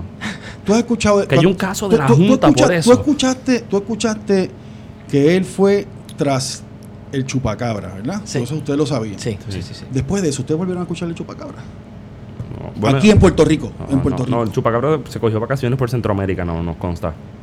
Erradicó. Chemo Soto sacó el chu- chupacabra de Puerto Rico. Yo imagino a Chemo Soto vestido de. Arnold Schwarzenegger de Predator pintándose la cara. Ya lo como como como Un duelo hasta la muerte. Me lo imaginé, como y el- la me lo imaginé gárgola. como dándose en los, en los bíceps como el negro de American Ninja. Exacto. Este cabrón. Yo quiero. Fíjate, esta conversación me gusta mucho. Nada, eso, eso. Me gusta, me mucho. Está, está chévere porque es que hace falta este tipo de conversaciones. O sea, no todo puede girar alrededor de, de estar pensando en tirarle para el otro lado. Claro. O sea, y para el otro lado me refiero pues al, al, al- a la derecha todo el tiempo, ¿no? También hay que mirarse para adentro. Introspección, mir- mirarse al ombligo y ver dónde uno está parado. Y yo creo que tenemos también que aprender del éxito que tuvo esta gente. Esta gente de verdad eh, comenzó a... O sea, nosotros tenemos aliados naturales, debiéramos tener como aliados naturales al movimiento sindical aquí y en Estados Unidos, que tienen gente, que tienen recursos y que también que, que hay esfuerzos, son modestos porque yo creo que también hay una fragmentación. Yo creo que, hay, que hay- habría las condiciones para crear un instituto de política pública que responda a la clase trabajadora. Hay que, hay que montarlo aquí. Think tanks, que fue lo que montaron ellos. Sí, y eso- te iba a comenzar. hablar ahorita de los think tanks. La izquierda no tiene think tanks. No, hay No liber- think tanks liberales es lo que hay. Y hacen cositas que nosotros nos, nos- algunas veces nos favorecen. lo- lo- Que se agarran, exacto. ¿sabes? Pero no, no, no hay, aquí no lo hay. Y entonces, eh, ni tampoco lo hay en, eh, así eh, en Estados Unidos. Hay, hay más publicaciones, hay, hay algunos esfuerzos, pero así de- nacionales de- en Estados Unidos, a nivel de, de todo Estados Unidos, como lo ha hecho la derecha exitosamente, no lo han hecho. Entonces yo creo que igual ese, ese movimiento sindical en Estados Unidos tiene que comenzar a construir vínculos con, es- con esos sectores y tienen que construir una alternativa política independiente. No pueden seguir jugando el juego del demócrata y el republicano bueno. O sea, ellos apoyan candidatos demócratas buenos y apoyan candidatos demócratas repu- eh, perdón, republicanos, repúcratas buenos. Repócratas. Sí, re- sí, re- Buena. Republica- eh, Republicrats le dicen. Eso es Ricardo Rosselló. Sí, que eso es como el PNPPD. Ese, ese mismo, ese término yo lo uso Suena feo, pero PNPPD. Sí, Sí. sí. Pues no, no, yo creo que habría que, que impulsarlo y, y comenzar a generar documentos y a generar puntos de opinión y, y- Lo, lo que pasa es, mira, lo que pasa es que creo que un bioequivalente a un think tank en Puerto Rico donde se pueda discutir y diseminar este ideas de izquierda ha sido la Universidad de Puerto Rico históricamente. Y está bajo Eh, amenaza. Y está bajo amenaza, creo que precisamente porque presenta una amenaza, wow, una amenaza ideológica. No es como que los estudiantes son el peligro y van a tumbar el sistema o lo que sea, pero creo que se- sí se hace una crítica desde dentro de la universidad y sí se discuten unas cosas que no se discuten en otros espacios en, en Puerto Rico y es el lugar también, debe ser el lugar donde primero se discuten esas cosas, más con la Sí, no, no, juventud. la, la universidad es el lugar donde deben discutirse las ideas. Pero yo creo que aquí, el- un think tank que hay aquí, que ha tenido, que ha publicado eh, documentos terribles y, te- y ha publicado también más recientemente eh, documentos eh, mejores, es el Centro para la Nueva Economía. Mm. Es un think tank.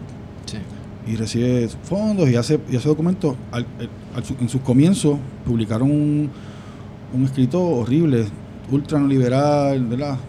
Recientemente, eh, Deepak Lambda, por ejemplo, ha, publi- ha publicado cosas que son interesantes, tiene unos análisis importantes, ¿verdad? Son de una perspectiva izquierda, yo creo que, que sí, que la, que la tiene, pero no, o sea, e- es, no, no es la estructura de la que estoy hablando. La, uni- Sí. la universidad debe produ- produce documentos, pero no necesariamente es un, no es un think tank No. de, de izquierda, porque bastante cosa eh, salvaje ha salido de ahí, de las manos de Ríos Mauri, por ejemplo. O sea, nosotros, o sea, allí en la Benson. universidad- ¿Ah? Benson. Jaime Benson, tú sabes, pero no, no, hay, hay, hay- y, y ese es el rol de la universidad, la universidad debe darle todo y debe discutirse y no estar expuesto y, y presentarla, que es lo que quieren cerrar, que lo ven como una amenaza a ese proyecto que están imponiéndonos, que tiene que venir una junta que no está que no sea electa porque no va a estar sujeta ¿verdad? a este proceso eh, y, y- y- y un objetivo es la Universidad de Puerto Rico desde una perspectiva ideológica, porque no debe haber, es- eso no debe ser público,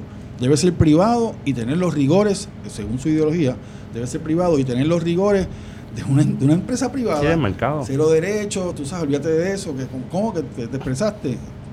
De tal manera que no era para afuera, ese, tipo de control, eso es lo que están eh, promoviendo. Y es lo, yo creo que nos toca resistirlo. Y ahora mismo ahí, o sea, la, la universidad es el espejo, es la avanzada de, la, de, la- de las luchas sociales. La universidad es ese barómetro. Tú miras la universidad y tú sabes cómo está el resto del país.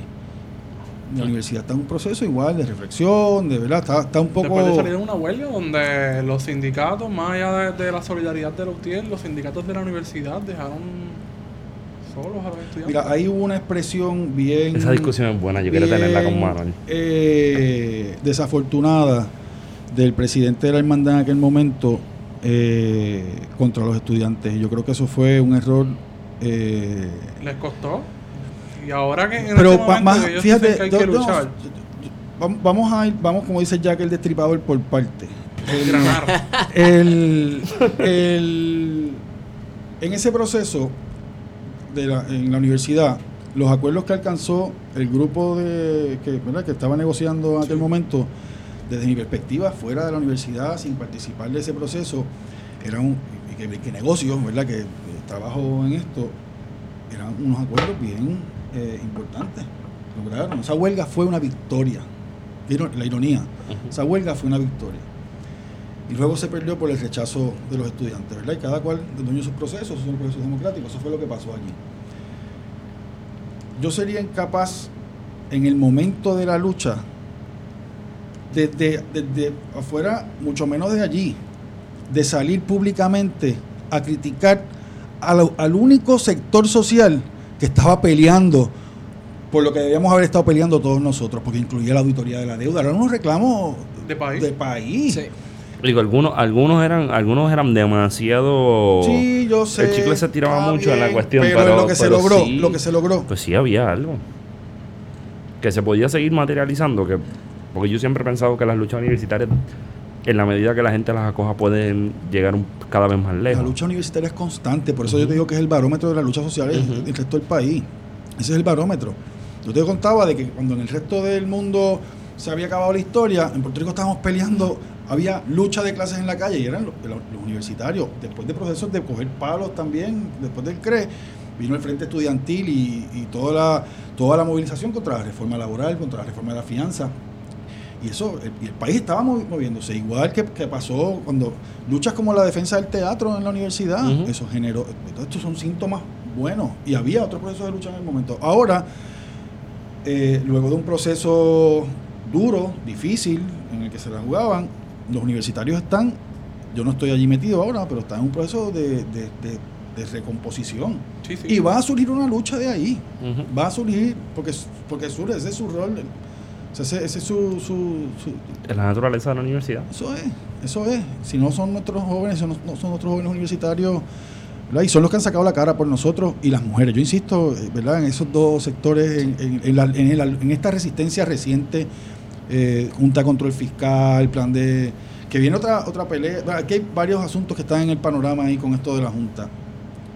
Ellos van a ellos van a proponer un, un plan de ajuste y en ese y en ese proceso del plan de ajuste nosotros tenemos que movilizarnos y asegurarnos que en ese plan de ajuste los ajustes sean los recortes sean para el otro lado no para el lado de acá. Este, el que asumió un riesgo el bonita que asumió un riesgo lo asumió yo no estoy pasando juicio de si es bueno o malo tú asumiste el riesgo y ese es el riesgo. Si tú juegas sabes que puedes perder. Eh, y, y eso va a presentar una oportunidad de, de movilizar alrededor de eso.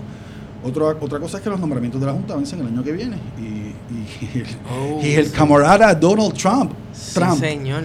va a nombrar una Junta peor que esta, sí. Oye, porque, peor porque que esta. di que, di que Obama, dicen di que Obama era bueno y mira a los muchachitos que nos dejó Obama ahí Sí. en la administración. Digo, él podría Obama. repetir ahí, ahí sí, Sí. si aquí vamos a jugar a la especulación, ahí repetiría Carrión Tres Palitos, Claro. Doctor. Posiblemente. Ya- Sí, no, porque esa es mi, sí, esa es mi, esa es la, sí, sí, Ya se queda ahí. sí, yo creo que sí, ya está, tú sabes, sí. Y, y Mato Santo. Pues no, Esa. No, ella se va. Esa se va. no. Pero ella, ella no se ve mala persona. Esa fue la que guiaron, la que cogieron guiando bojacha. Esa es la única que, que, que ti- tiene terrenalidad. ¿Entiendes? Los demás no, los demás son gente santa, santa y pulcra, tú sabes. Son la estaca donde se amarra la Ella- ella es decencia. calle, ella es calle, ella es calle. Ella es calle. Claro, yo, yo vi la foto de ella, el, el mugshot de ella bojacha y fue como que, wow, y esto es lo que viene para acá. Tú me estás cogiendo pendejo. Bueno, pues, se va a caer como en su casa. Con, Con Arnold. Arnold Schwarzenegger. eso, eso, eso también está duro en el pedigrí de ella, tú sabes. Sí, Sí, y, le metió can- y le metió, le metió tijera, le metió tijera a la Universidad de California. Ah, mira. Sí, sí, le metió tijera y le subió el tuition. Todo, todo, todo sabe. como que- Y ahora, la y ahora curiosamente, la universidad estadounidense está Moviéndose a moviéndose hacia el otro lado, que es pues, a- hacer accesible la universidad. Pero que en Puerto Rico es una cosa... Nosotros estamos atrás para el daño en luz. En otra dimensión. Sí. No, señor. No, no, creo que estamos, estamos, en el, yo estamos no en el creo, Caribe. no, en el Caribe. No, no, no estamos atrás, no estamos atrás. Son. o sea, no- nosotros nos están. de- de- todos los golpes que nos están dando, no, no, no es un golpe grande que tú puedas mirar y anticipar y planificar cómo resistirlo. Nosotros nos están engullendo pedacito a pedacito, uno detrás del otro, no tenemos espacio ni para respirar, ni para Sí, sí. saborear qué es lo que nos están haciéndonos tragar ahora, tú sabes. Sabemos que no sirve, tú lo miras después que está con eso revuelto ahí. Nosotros tenemos que ponernos de frente y resistir a esta gente. Yo creo que hay, hay, hay una, hay unas vistas el 18 Sí. en, de la Junta Aquí. En Que el hasta centro de convenciones para- y están para- convocando para manifestarse. Es un día malo, que es martes a las 9 de la mañana. Pero que hasta hoy era el día para hacer preguntas a la Junta. Sí, imagino, no, pero aquí ya te voy a hacer preguntas, si le llevamos las pancartas afuera y le decimos lo que queremos decirle, nosotros sabemos cuáles son las respuestas. Estoy pensando en Aurelius, no sé por qué. Eso Pero- es, eso es un, sí, eso es un monstruo grande y pisa fuerte. Eso es una, esa gente van para, van para arriba con una controversia aquí. Ellos están impugnando los nombramientos de la Junta eh, de control fiscal porque ellos plantean que es el argumento de la derecha en Estados Unidos con toda esa ofensiva Ajá. que los eh, nombramientos que haga el, que, bueno, los nombramientos de la Junta están sujetos a la cláusula de nombramiento de la Constitución Federal. Appointments O sea, clause. que Esa palabra me da confirmación, trabajo ¿no? decirla. ¿Ah? Que necesitarían confirmación del Senado. debieron haber, debieron haber sido confirmados. Eh, y entonces, ellos han tenido éxito en esa ofensiva, ellos la derecha en Estados Unidos, y han removido eh, funcionarios en agencias regulatorias a bancos, y han removido eh, eh, funcionarios en juntas de relaciones de trabajo, y han hecho barbaridades adelantando esa agenda. Y esa es la agenda suya en este, en este pleito, para, no, para que su presidente eh, nombre una junta que venga a asegurarse de que va a cobrar todo Sí. y, no, y no lo que lo que se pueda cobrar. O sea que puede que la próxima Junta de Control Fiscal, si la cambian, sea el triple de recortadora que esta. Va de- sí, no bueno, la, la agenda viene viene a recortar, los acreedores están están ahí eh, que son los verdaderos dueños de esta cosita, eh, llamamos Puerto Rico y, nosotros tenemos que pararlo, no tenemos que, o sea, que esto no se va a resolver judicialmente, esto no se va a resolver, se va a resolver judicialmente, pero no favorablemente para, para Sí, nosotros. Claro, claro. Entonces, si nosotros queremos que eso se resuelva favorablemente, incluso judicialmente, tenemos que movilizarnos. Si la juez viene a Puerto Rico y, y no pasa nada aquí, y llega ahí pues, y, y se reparten lo poquito que queda y se va y no pasa nada, yo creo que no hay, tú sabes, no hay ninguna otra consideración que no sea los papeles que ella tiene allí para decidir si esto prende, si la gente que va a ver reducidas sus pensiones se tira a la calle, si, si la gente que le van a hacer a la escuela nos tiramos a la calle, si nosotros Bueno, todos problema- tenemos una razón para tirarnos a la calle El contra problema, esto. Manuel, es que necesitamos un manual de cómo tirarse a la calle, de cómo protestar. ¿Eso no es lo que dice Diablio? ¿O es que las protestas No, salen del manual amarillo ese de la Yupi? Porque ir a protestar a la Junta, pues tiene que ser este, En si orden, en ¿no? filita, en sin gritar, sin faltarles el respeto. Ya tú no le puedes hablar feo a la gente por ahí en la calle, en protesta, muchachos. Te dicen de maleducado para abajo. Ah, eso, y, eso, y eso que es estudiante del UPR y mira cómo le habla. Mira, los derechos se persona. definen en- como tú los ejerces. Los, de- los derechos tú los defines en la calle, como tú los ejerces. Ajá. La libertad de expresión se lleva hasta donde se puede llevar. Ajá. Y siempre tú vas a definirlo, nosotros los que creemos en la libertad, lo vamos a definir de la forma más amplia. Sí. Así que nosotros vamos a manifestarnos como nos tenemos que manifestar. Y depende de la cantidad de gente que metemos en un sitio. Mientras más gente haya, más cosas se pueden hacer. Mientras menos gente haya, menos cosas podemos hacer. Más vueltas damos. Tú sabes, pues.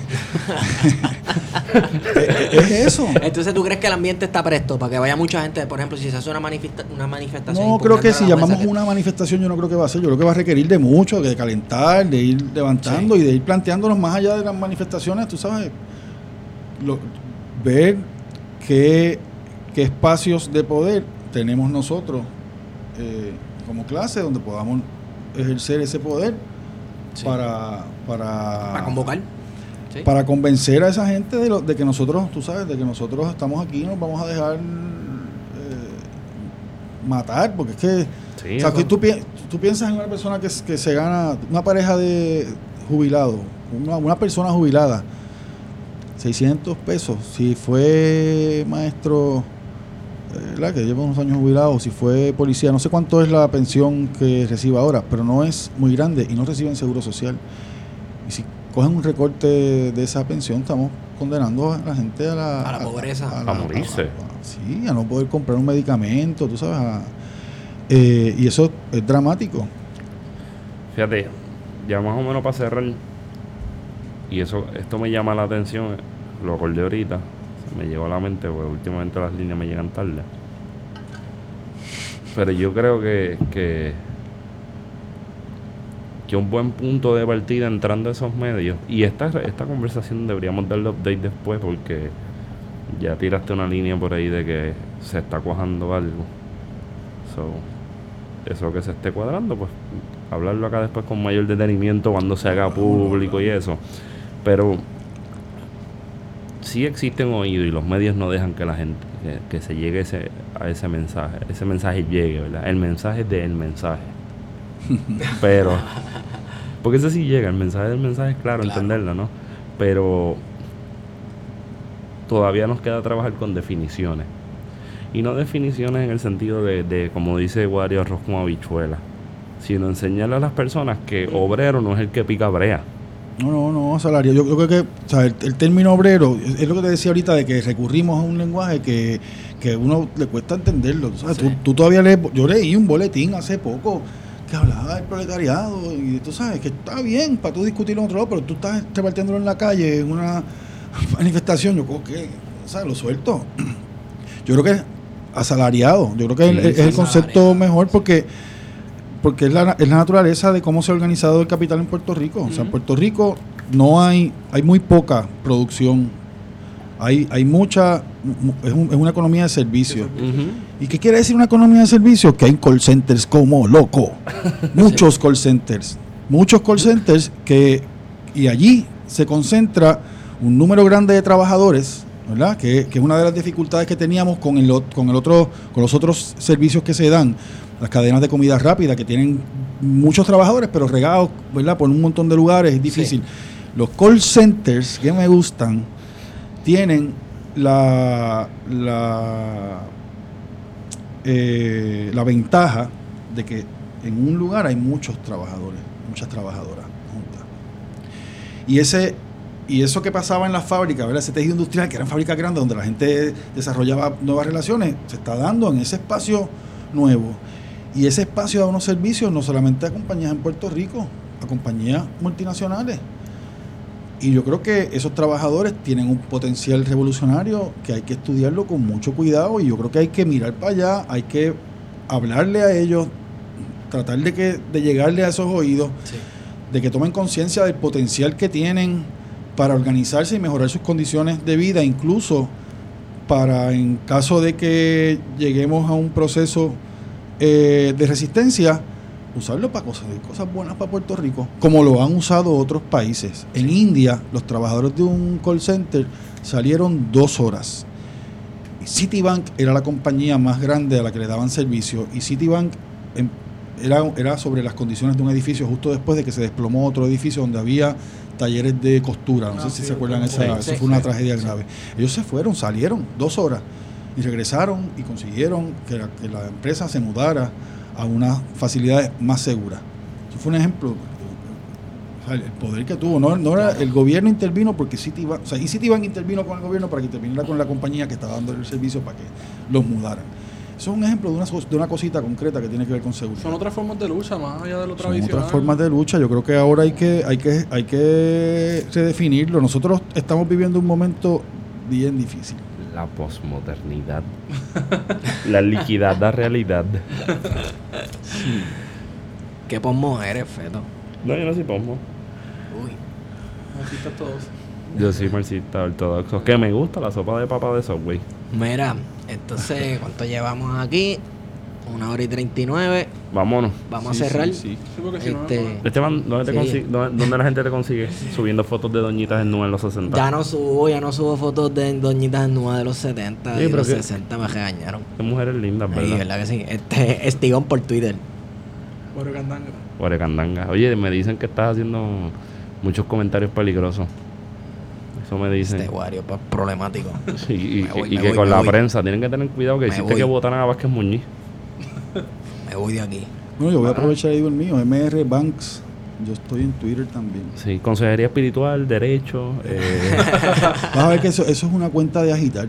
por eso, consejería espiritual de, de izquierda. Eso, eso, eso, un palito como los que se mueve el café. Y así le decía Pedro Toledo a Rafael Bernabe en la huelga de la telefónica. Agitador. Un agitador. Él era el, el jefe de la policía y Sí, sí.